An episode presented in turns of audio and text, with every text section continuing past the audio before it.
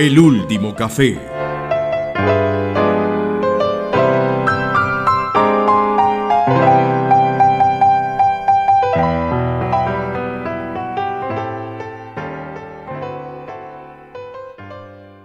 Hola Mario, ¿qué tal? ¿Cómo has estado? Hola José, ¿cómo te va? Bienvenido como siempre a tu, a tu mesa consultorio. Ya estábamos extrañados con, con Bruno de que no habías llegado, ya, ya íbamos a empezar el café con la media luna sin, sin ti, pero bueno, todavía llegaste, llegaste bien, llegaste a tiempo. Bueno, qué bien. Por aquí veo que ya está el cafecito caliente. Eso es un buen recibimiento.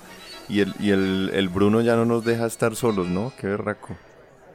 Yo creo que todavía no ha logrado entendernos, entonces, viste que los gatos dicen que son tan curiosos, bueno, hemos centrado toda su curiosidad y no sé si no logra entendernos o no logra este, compadecernos, a lo mejor él, él nos entiende y, y bueno, pero en todo caso hagamos de cuenta, hagamos, hagamos de cuenta que no está. Hagamos de cuenta que no está. Pues, hombre, yo creo que es que Bruno de- de- definitivamente se, se apuntó para el experimento aquel del, del laberinto. Y lo está trasegando ahí con nosotros. Amigo, lo que creo es que Bruno, que me estoy acordando del experimento del laberinto, y como era tan particular tu laberinto, Bruno no necesita irse del, del café para estar en el laberinto, así que probablemente está ahí sentado tratando de resolver ese, ese problema. Pero me imagino que hoy venías con ganas de plantear alguna inquietud nueva de esas difíciles que sueles traer. Sí, Mario, efectivamente. Hoy traigo una inquietud nueva, una inquietud em, distinta a las que hemos ya examinado y que de pronto hasta el, hasta el, hasta el Bruno nos pueda ayudar. Mira, recuerdo que alguna vez vos me dijiste eh, o hiciste un comentario acerca de de las teorías que no se pueden comprobar, de las teorías que no son, eh, ¿cómo decirlo?, verificables, o si utilizamos un poquito de jerga de esa eh, científica, ¿cierto? A veces hablamos de, de falseables, ¿cierto? De unas teorías que puedan llegar a ser contrastadas con experimentos. Y yo me pregunto, si bien hay muchas de ese tipo de, de ese tipo de teorías, hay muchas y yo, yo creo que tengo algunas en la cabeza y vos pod- podrás tener otras. Podemos hasta hacer un inventario de, de teorías de ese, de ese estilo. Mi pregunta de fondo es si vos crees que esas teorías puedan servir efectivamente para algo, siendo teorías que no, que no, se, que no se pueden comprobar, ¿cierto? Dado, dando por hecho eso, que son teorías que no se puedan comprobar. ¿Vos crees que de todas formas ese tipo de teorías nos sirvan para algo en ciencia o, o- tal vez son completamente inútiles? Eh, eh, voy a ver por qué lado viene tu, tu comentario, pero mm, como estamos jugando con analogías, eh, diríamos que son una teoría es como un camino que no conduce a ninguna parte, ¿cierto? Que si no las podés comprobar, llegás hasta un cierto punto y no podés avanzar porque no, no la podés, no podés, eh, digamos, verificar nada. Sería como un camino que no conduce a ninguna parte. Y en ese sentido, si, si me preguntaras para qué sirven los caminos que no conducen a ninguna parte, diría que no sirven para nada. El problema, o al igual que en las teorías, es que cuando uno empieza a elaborarla, no sabe, es como empezar un camino, no sabe si ese camino lleva a algún lado. Entonces, mm, una vez que ya, ya pasó todo, y si vos me decís esa teoría no se pudo comprobar, eh, sí, suena que, que fue un... eh, o, o que no va a tener más utilidad, pero tal vez la utilidad es saber que por ese lado no era, o que no necesariamente... eh, estamos hablando muy en, el aire porque eh, tendría que pensar algún ejemplo concreto, pero si una teoría no se puede verificar, mm, tampoco implicaría que eh, que esté mala si decimos que es una teoría que aún no se ha podido verificar, porque me imagino que en la historia habrá habido casos de, teorías que, pasaron por ese camino, ¿no? Que, en ese momento no había cómo, pero que más adelante hubo sí cómo. En todo caso, no me atrevería a... Es que, estoy pensando, por eso me, detengo porque estoy pensando ejemplos. Y a lo mejor, claro, me, vas a salir con la teoría de que la Tierra es plana y ahí sí me vas a poner a tomar café caliente para quemarme la lengua. Entonces, mejor, eh, mejor te dejo seguir. a ver si me, me, aclaro un poquito. Es que yo creo que de esas teorías que no son, no son verificables, que no se pueden verificar, yo creo que hay como, uno podría hacer como unas categorías ahí yo creo que como, sí, como categorías. Hay unas, como vos dijiste, hay unas que se van construyendo y llegan a un punto en que tal vez ya no se puede seguir en ese momento, ¿cierto? Y de pronto que de pronto en un futuro muy lejano pueda llegar a ser el caso de, de verificarla, ¿cierto? Más o menos eso fue lo que te entendí en tu, en tu, en tu claro, Claro, tipo tipo lo que hizo Mendeleev cuando no le funcionaba la, la tabla o el ordenamiento periódico que él había previsto y, hubo que esperar a, para darle la razón, hubo que esperar a, que aparecieran cosas nuevas. Sí, claro. Y eso ha pasado también en, en, física de partículas, por ejemplo, pues esperamos casi 60 años para encontrar esa famosa que era eh, pues el bosón de Higgs casi 60 años para encontrarlo experimentalmente y ahí estuvo predicho teóricamente por casi 60 años. Entonces es casi, pues como digamos, casi como inalcanzable. experimentalmente se sabía que en algún momento íbamos a tener acceso. Entonces, digamos que si bien era difícil ese, en ese caso, esa teoría, o en este, o en este caso en específico se llama el modelo estándar, pero bueno, no, no, para no entrar en la distinción entre teoría y modelo, eh, digamos que e, e, era, se sabía que iba a ser difícil, pero se sabía que en algún momento se iba a poder. Entonces digamos que no era como que no se pudiera verificar. Se sabía que sí iba a poder verificar, sí iba a tomar unos añitos pues, pero, pero, pero se sabía que se iba a poder verificar. Yo creo que hay otros, otros casos que son un poco más, más, más brutales en ese, en ese, en ese sentido, ¿cierto?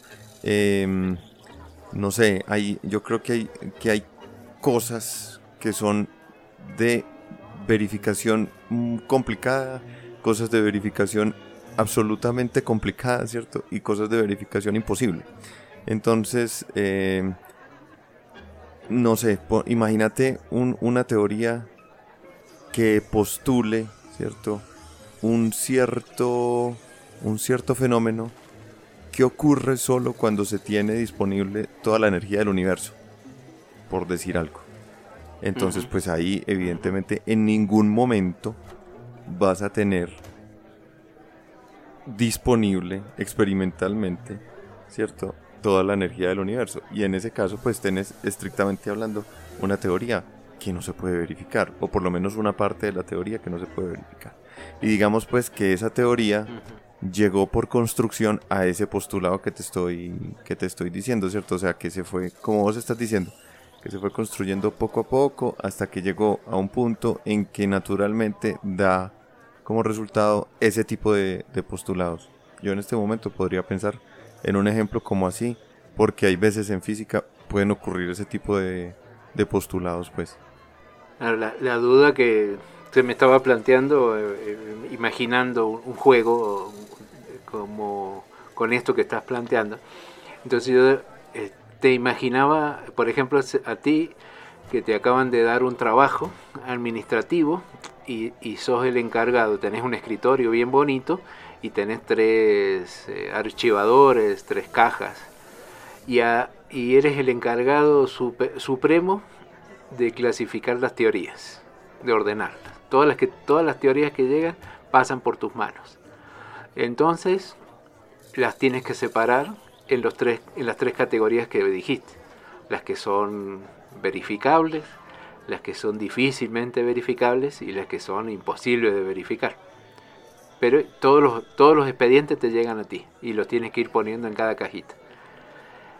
Esa de la, tener toda la energía del universo, de una vez la pusiste en la cajita imposible. Otras, fácilmente la pones en la cajita de verificable. Pero el problema con la cajita del medio, la de difícilmente verificable o que tenés que esperar a que haya una, eh, un avance instrumental o algo. ¿Será que, que, vas a poder poner todas las teorías con absoluta tranquilidad en cada cajita, especialmente en la del medio?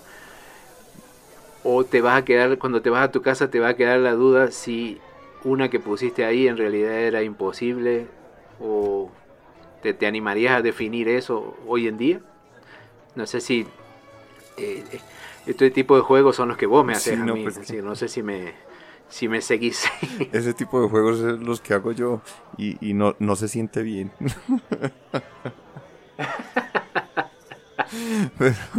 Pero, yo creo que todas las noches, en ese caso, todas las noches me iría a la casa pensando, uy, yo sí puse una cosa donde era, porque es difícil obviamente entrar a definir, digamos muy objetivamente, sobre todo entre las dos primeras cajitas. Yo creo que la última, la de la de imposible, es yo creo que es un poco más sencillo, por lo menos estoy pensando en el en el ejemplo que te puse pues en particular.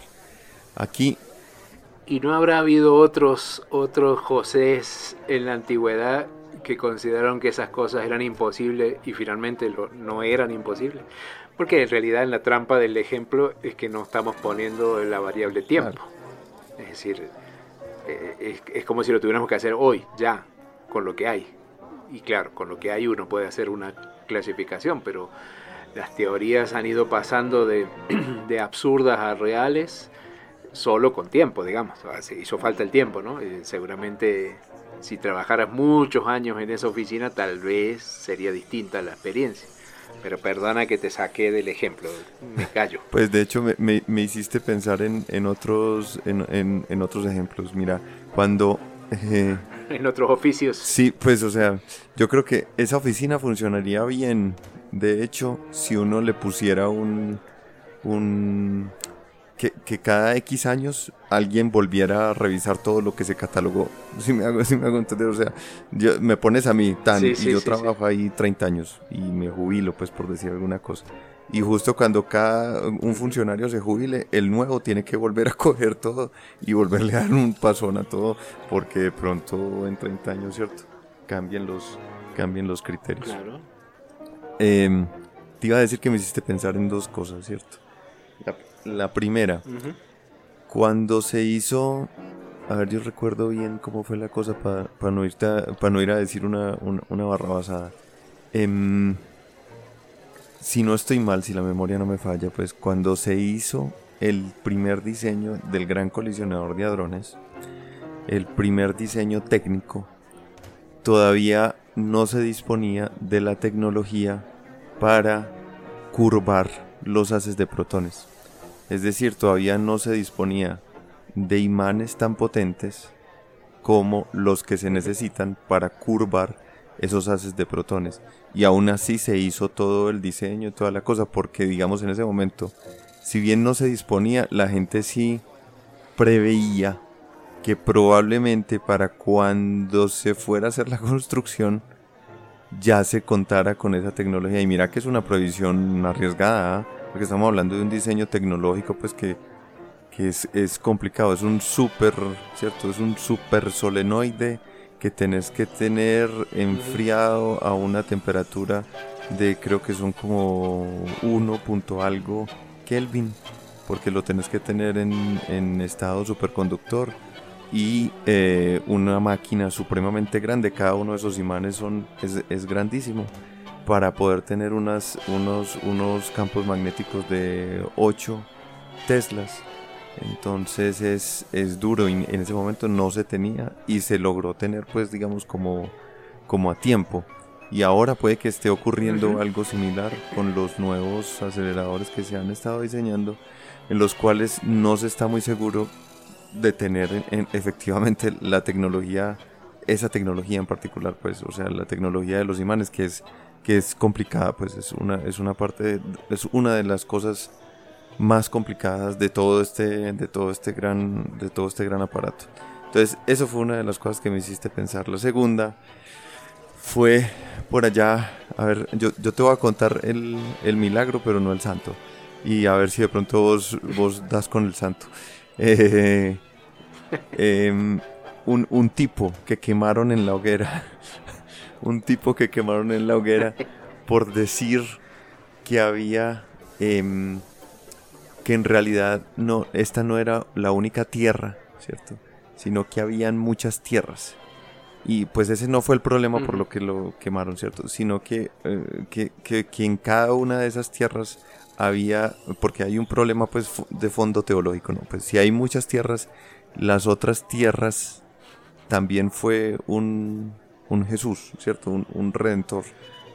claro, un creador. Exacto, entonces si, si en cada una de esas tierras fue uno y si en cada una de esas tierras el, el, el que fue dio exactamente el mismo mensaje, ¿cierto? Entonces ahí se, se complica el asunto y pues, prefirieron más bien no dar respuesta y lo quemaron.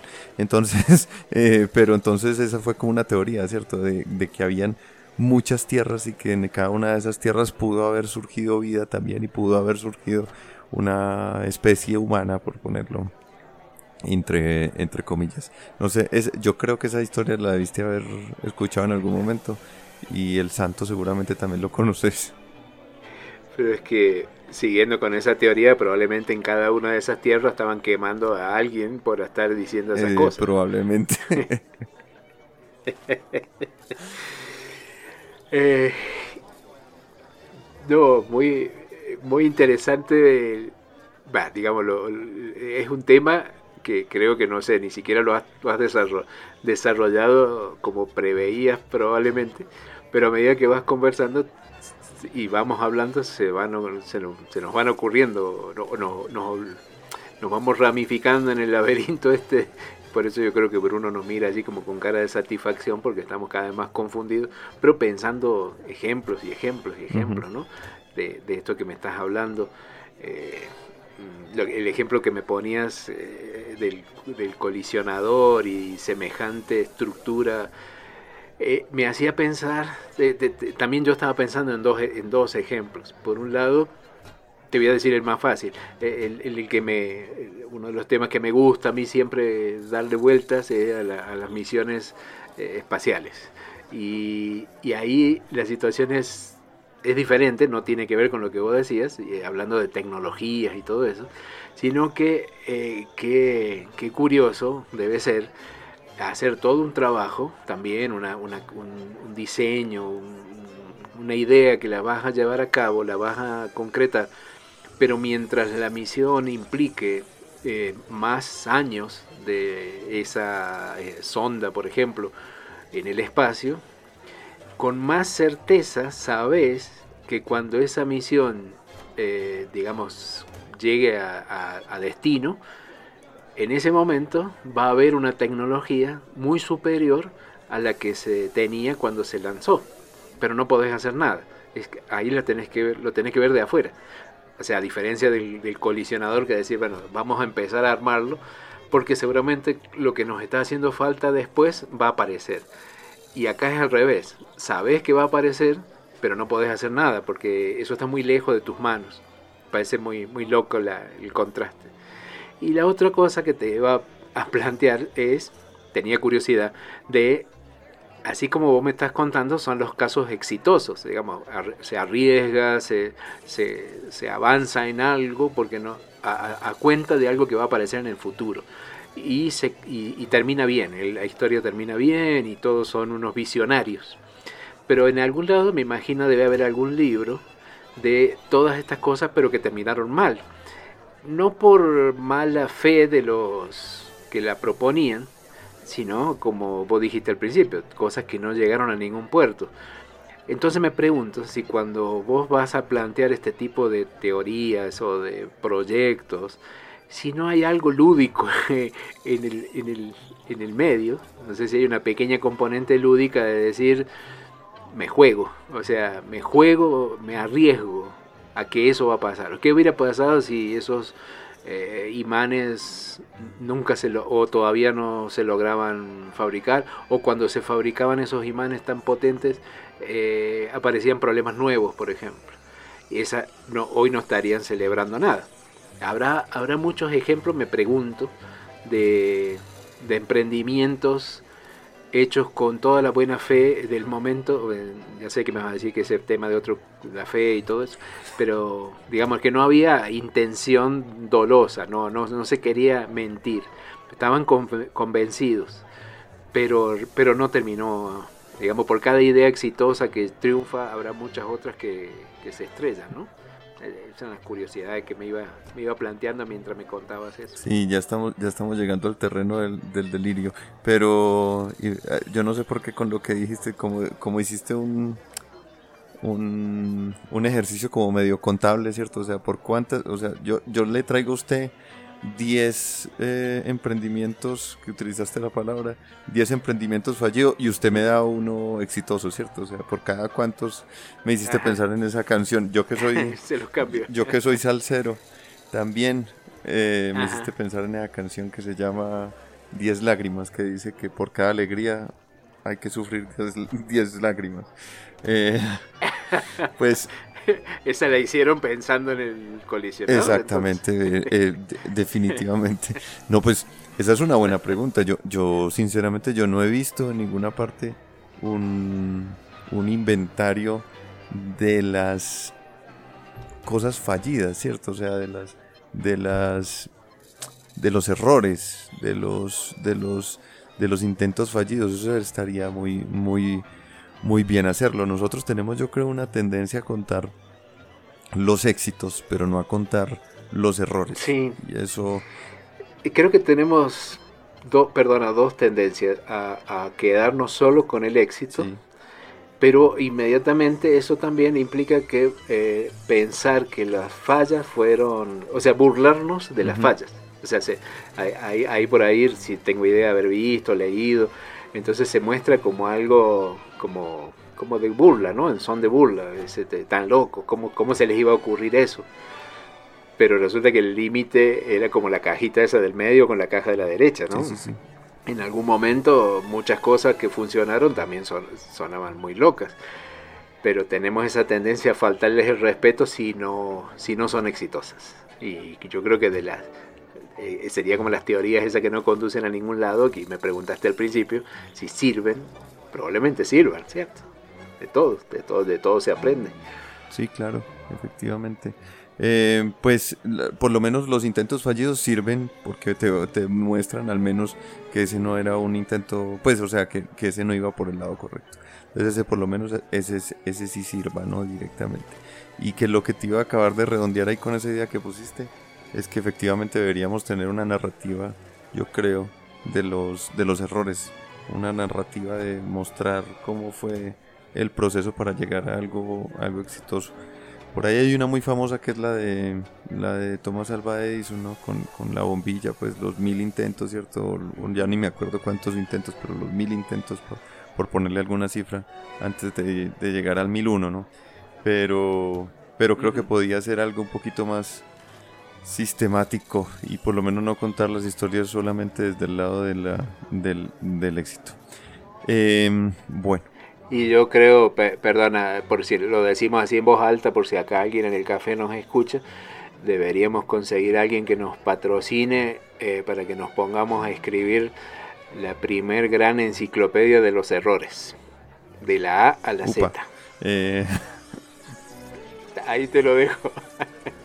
Upa, vamos a conseguirnos un, patrocinador de fracasos. Ay, ay, ay, ay, ay, ese está bueno en nuestro sistema capitalista. Pero bueno, em, lo que te iba a decir con este señor de las, de las, de las tierras, ¿cierto? Es que esa fue una, una teoría pues que, que era completamente salida de todo, digamos, completamente que parecía absolutamente ridícula ¿no? en, en, su tiempo. Pues digamos ridícula en el sentido en que pues que, que, o sea, es lo mismo que él diga eso que no lo diga porque pues de todas formas no, que no, no, no puede, no, no, implica como nada, ¿cierto? Desde el punto de vista como experimental. En ese momento era como, bueno, pues sí, pues diga todo lo que usted quiera, pero ¿y entonces? Hay una cosa que es muy poderosa desde el punto de vista eh, del imaginario humano ahí y, ese, y por esa parte poderosa fue que lo quemaron, ¿cierto?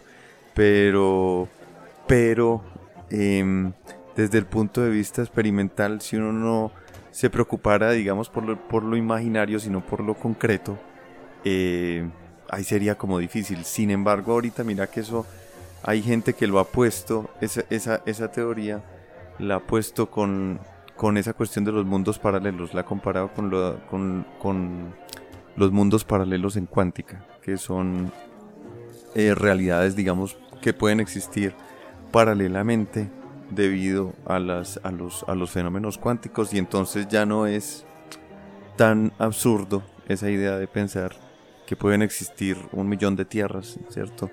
Similares a las, a las nuestras. O desde el punto de vista astrofísico, también pensar en que pueden existir pues un millón de, de mundos em, eh, habitados en realidad por seres inteligentes en nuestro universo al mismo tiempo que con el, que con el nuestro. Entonces, pues ahí esa e, era donde quería como redondear esa idea porque me dijiste eh, esas teorías que, que, nacen como ridículas, ¿cierto? Como, o como estrafalarias, ¿cierto? Como que no tienen nada que ver con este mundo a la hora de la verdad, pero que después de un tiempo terminan, terminan teniendo hasta, hasta, hasta sentido. Esas son, yo diría, como un, un, grupo de teorías grande, ¿no? Las, las que acabamos de, de, nombrar, las verificables, las difícilmente verificables y las de imposible verificación. Las de imposible verificación, yo, yo armaría dos grupitos. Un grupito que son de imposible verificación y que han llegado a ese punto por construcción, ¿cierto? Que fue lo que vos me planteaste, ¿cierto? vas construyendo y llegas a un punto en que ya eso tal vez nunca se puede verificar. Hay otro grupito que se me interesa a mí sobremanera, que te lo quería traer específicamente, que son las que son de imposible verificación por diseño, o sea, son diseñadas de forma tal que no se puedan verificar. hay una, hay unas, una serie de teorías en física que yo creo que son así. Y aquí, esto lo, lo, digo en este momento, pero no lo repito, listo. no, no, no, no, no, no, lo... Bruno es reservado. Y Bruno, si es muy callado, afortunadamente no, no se va a llevar este chisme para ninguna parte. Yo recuerdo haber, estado alguna vez en una conferencia donde le escuché una charla a un señor de teoría de cuerdas. Y él cogía y ponía su su, su, su planteamiento en los siguientes términos. Él necesitaba introducir dimensiones espaciales en su teoría para que funcionara. Y necesitaba introducirlas para darle una consistencia completa a la teoría, si no la teoría pues matemáticamente se desmoronaba. Entonces el tipo metía sus, metía sus dimensiones extra, entonces ya no era un universo de, de tres dimensiones espaciales, sino de 26, una cosa así por el estilo. Y las otras, pues evidentemente experimentalmente, pues te ponen a pensar, pues hombre, ¿dónde estás? ¿Cómo las verificas, cierto? Ah, no, pues entonces él hacía un truco, ¿cierto? Él cogía, introducía esas dimensiones y las retorcía, o sea, son unas dimensiones que uno las puede, las puede, eso se llama compactificar, si no estoy mal, las puede retorcer, o sea, ponerlas a, o sea, como enrollarlas en sí misma y si las enrollas por debajo de una por, por debajo de un, de un tamaño que es eh, la, la, escala de Planck por debajo de la escala de Planck pues sencillamente nunca las vas a poder ver porque necesitas toda la energía del universo para poder acceder a esas dimensiones entonces mira que es una es una teoría que por construcción no la puedes verificar entonces no puedes hacer absolutamente nada para llegar a verificarla. Y, y, desde, desde el momento en que la estás construyendo, desde el momento en que la estás diseñando, ya sabes que no la puedes verificar.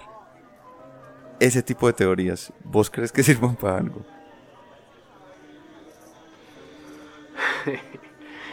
lo que estaba pensando dentro de mis limitaciones para entender una cosa tan que suena tan enredada ya con a duras penas me, me cuesta entender un mundo en estas dimensiones. Estaba pensando que en esos campos de la ciencia tal vez mm, las, vamos a ser positivos, que la satisfacción es, es como encontrar un, como un juego, como una sí, como, un, como resolver un acertijo. Eh, si yo hago esto y invento esto y me considero esto, me funciona y todo feliz. Es como un juego, como, como una satisfacción mental.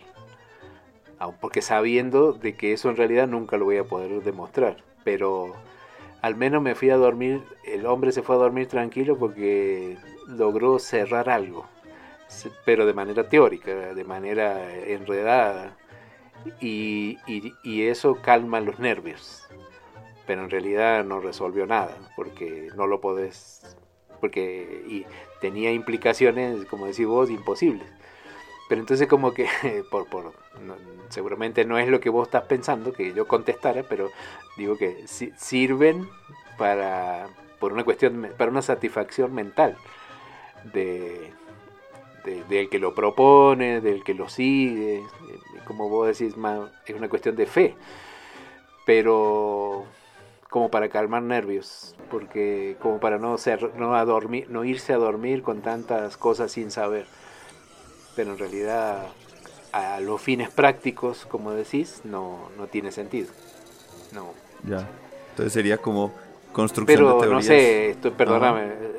Sí, no, estoy hablando, pero no, sé si lo que digo es, es, cierto. Me refiero que, a, que, como decías recién, los mundos paralelos, pero me mete la cuántica, entonces a lo mejor no sé si por allá hay unos caminos así medio torcidos, que decir, bueno, mira, no es la del universo, pero si me consideras un, no el universo, sino un, un, mini universo sería equivalente. Bueno, y por a lo mejor por allá sale alguien que, se, que puede acomodar lo que se detenga en ese momento y lo vuelve a meter en esta cosa, ¿no? Pero así, tomando un café, a, nivel de café, que es lo, único que yo puedo manejar, eh, pensaría eso, ¿no? Que solamente es una... Es, sí, es como hablábamos el otro día de, que tener una ecuación que trate de explicar alguna cosa que no sirve para nada. Pero es como poder resolver un crucigrama, es no, es, una satisfacción.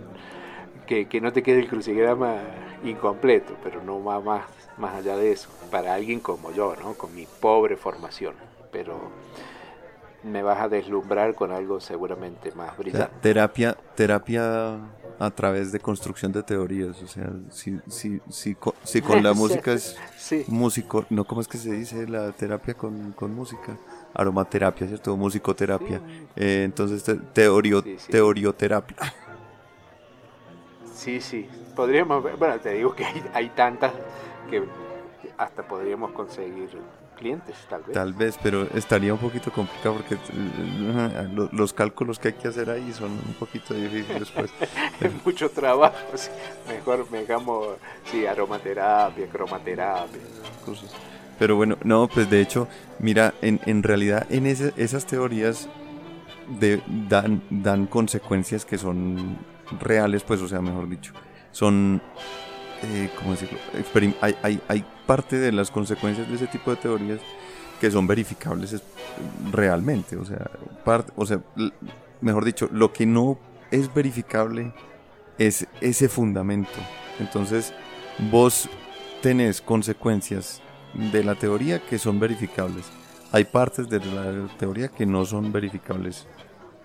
Pero lo importante aquí en ese que quería remarcar es que esos fundamentos no son verificables. Entonces, si vos fueras a juzgar por las consecuencias, vos no podrías saber en realidad si las si si corresponde la naturaleza a esa teoría porque esos fundamentos no te no tenés herramientas para poder decir si son efectivamente esos los que dan lugar a, a, esa teoría o no. Entonces se vuelve un juego, ¿cierto? Un juego matemático, un juego complicado em, para describir la naturaleza. Te lo pongo en otros términos, a ver, un poquito más mercantilistas y, burocráticos. Si vos estuvieras sentado en una, te sientan en un, en, un escritorio y te llegan teorías que tenés que financiar, ¿esa la financias o no la financias? Ah, metiste otra, otra variable Eh, otra variable importante que, que, esa está más fácil porque ya, ya mucho más aterrizado a lo que manejamos, así no voy a, voy a financiar las que sean realizables en ese momento. Es, es más, eh, te llega una, una solicitud, ¿cierto? De, de este científico para, para un proyecto de investigación de tres años, ¿cierto? Eh, y, te pide, de hecho ni siquiera te pide mucha plata, te pide poquita plata para tener un estudiante de doctorado eh, y, bueno, sí, para hacer desarrollos matemáticos en esa teoría. ¿Vos le financiás al menos medio estudiante de doctorado o, no? Ay, no, me estás poniendo en una posición muy difícil porque se, se supone que que el que toma la decisión de financiar o no eh, tiene una formación que permita discernir si, lo que me está presentando es, una locura o es algo realizable. Yo no me puedo imaginar tomando esa decisión en este momento, no me siento. Yo a lo sumo puedo elegir media luna, eh, café, un expreso, pero no, me atrevería, o sea, no soy la persona indicada. Sí, si me lo ponen fácil, me decís, mira, esto es irrealizable, ¿vos le darías plata? Claro, me va a decir que no. Pero con todas las condiciones que pusiste antes, que tal vez algo es irrealizable hoy, pero dentro de tres años el tipo se gana el premio Nobel y, yo no le quise dar la plata, entonces, eh, no sé, no sé a dónde querés llegar con todas estas cosas agresivas conmigo. No, no, no. Es que ahorita me sentaste en un escritorio, entonces yo tenía que llegar a sentarte en un escritorio. Pues simple, simple, simple ley. Claro, lo que pasa es que yo, yo pensaba eso, mi escritorio está, está detrás del tuyo. Entonces, el, que está adelante es el que separa las fácilmente comprobables. Y esas son las que me pasan. Y entonces esas me quedan fácil para... La jerarquía indica eso. Ah, ya ya por ahí. Eh, vos simplificaste el asunto, pero esa es como la ley del talión de este café. Si vos me pones en un escritorio, yo te pongo a vos en un escritorio. Pero el mío está más alto, entonces primero tengo que hacer el trabajo tuyo de separar y, y, también pensaba en ese trabajo tuyo de separar todos los viernes tenés que ir a revisar porque tal vez las que pusiste imposibles la vas a pasar a la cajita ah. del medio difícilmente ah. siempre hay que, hay que revisarla siempre hay que volver a pasar pues yo te... Pero entonces, ¿cuál es tu postura? Mi postura... Eh, anímate, atrévete. Sí, mi postura es que yo sí le daría la financiación. Y te explico, y te explico por qué. Eh, estos juegos, ¿cierto? Porque yo de hecho los, los pienso como un juego, que son, que vos más o menos lo mencionaste también, como si fuera algo así como lúdico, ¿no?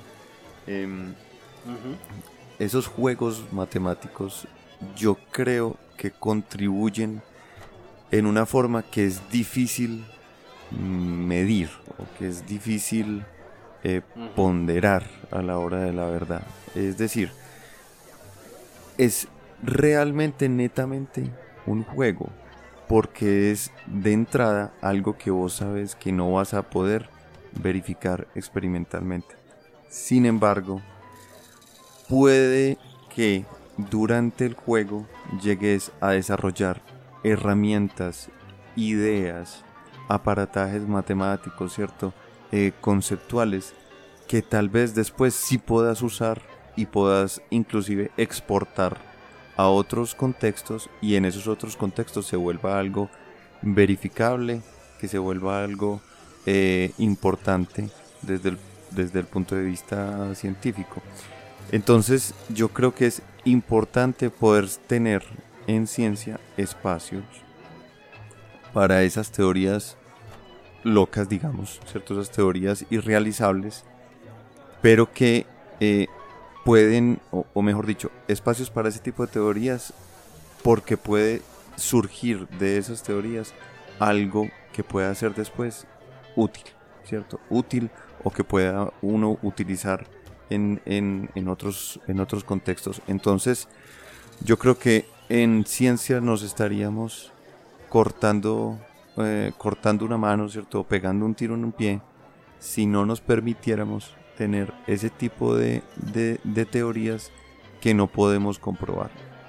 En otras palabras, para ponértelo más llanamente, la verificación yo creo que no es el único principio que debemos tener en ciencia para perseguir ideas. No sé cómo la veas. Mm, sí, sí, me quedó, me quedó la imagen, estaba pensando un montón de cosas, como que entonces eh, cambiemos de lugar del escritorio, yo voy al escritorio de adelante, vos te quedas en el de atrás, que el que financia, que, que también yo pensaba cuando me decías esas, cuando, que esto era una cuestión lúdica y todo lo demás, eh, claro, el mensaje es cómo, cómo vas a, prohibirle que la gente piense, elabore, divague tratando de resolver cosas. Entonces me imagino, estaba pensando así como si un ser superior mirara el comportamiento de la sociedad y dijera, bueno, dejémoslos. Eh, peor es que jueguen con una tijera y se, se, se chusen un ojo, digamos. Entonces, ¿qué, piensas? Que, de todas maneras es bueno. Ahora, eh, coincido con vos en todo eso, pero algo que nos va a quedar para otro café es, eh, habría que tener una, una máquina que nos permita filtrar todas esas eh, proyectos, ideas, propuestas. Eh, cómo filtrar las que las que en realidad son, son un fraude, son, son intencionalmente eh, delirantes, a otras que, no. No sé si cómo, cómo, cómo explicarlo, pero el, tipo de la teoría de cuerdas estaba convencido que esa era una forma de resolver un problema y lo hacía. Pero puede haber otro que el que venga y me diga que la Tierra es cuadrada. Entonces, ¿qué hacemos? Tiene que haber una máquina que me filtre las dos cosas. Las dos son, no, son no se pueden demostrar, no sé. Bueno, e, e, ese pongamos un escritorio más adelante y ahí metemos a alguien que, que separe. Uf, ahí ya se, ya se, ya, ya se complejiza el asunto, ¿no? Porque obviamente necesitamos entonces un criterio que nos permita identificar aquellas que son absolutamente un fraude, ¿cierto? Que son pura y simple em, charlatanería, ¿cierto? Sí, sí, sí. Tenemos que, que, que pensar que la, el organismo este que estamos creando necesita de varias oficinas, me parece. Sí, yo creo. Viste, todo es culpa tuya por traer estas ideas, pero, pero bueno, eh, es una, a lo mejor tu idea que trajiste al café forma parte de las que llegan a ese escritorio.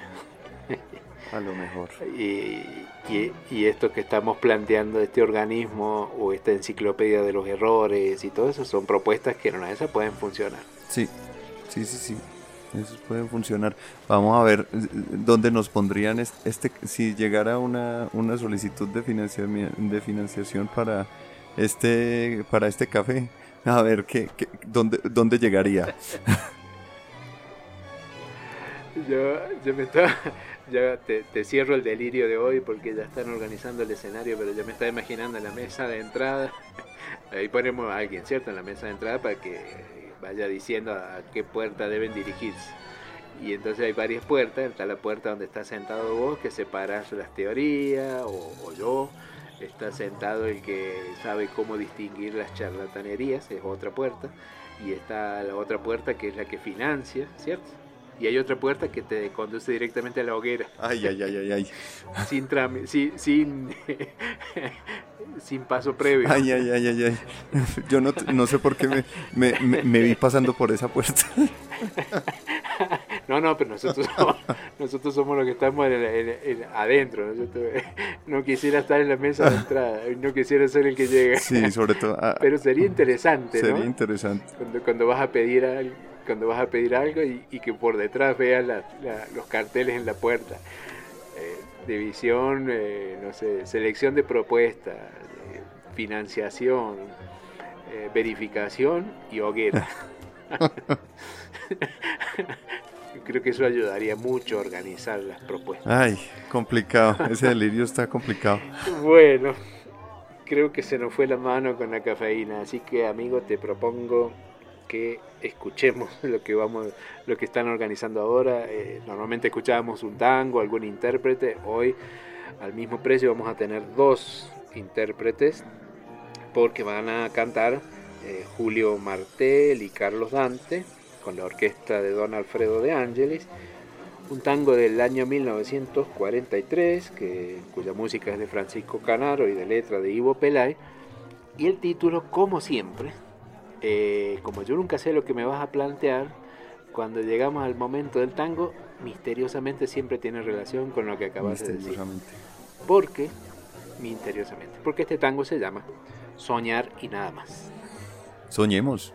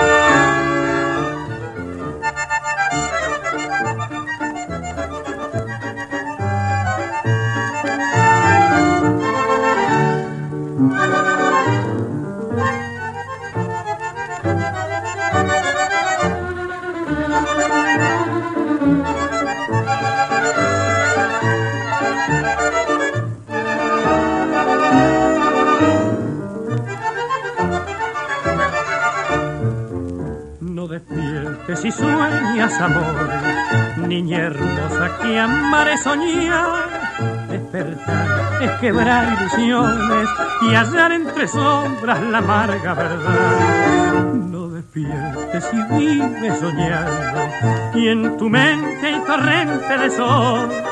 Si en tus sueños se enciende suspiro que te cercan y acallan tu voz. Soñar y nada más, con mundo de ilusión. Soñar y nada más con un querer arrobador soñar que tuyo es ser y vive para ti. Soñar siempre soñar que dicen que en amor es triste despertar. Soñar y nada más. Soñar y nada más. Con noche de quietud. Con noche de quietud. Que misteriosa van cantando amor y beatitud. Volar a las estrellas de divinos resplandores. Y en esa eternidad vivir un ideal. Soñar y nada más.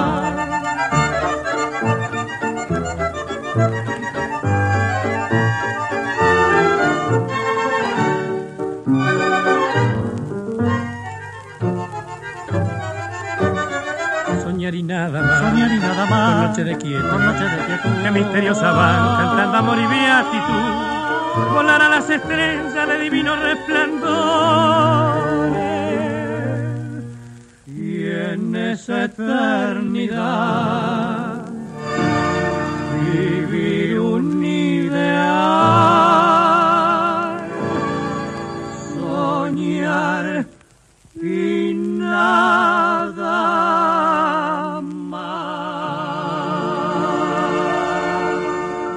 El último café.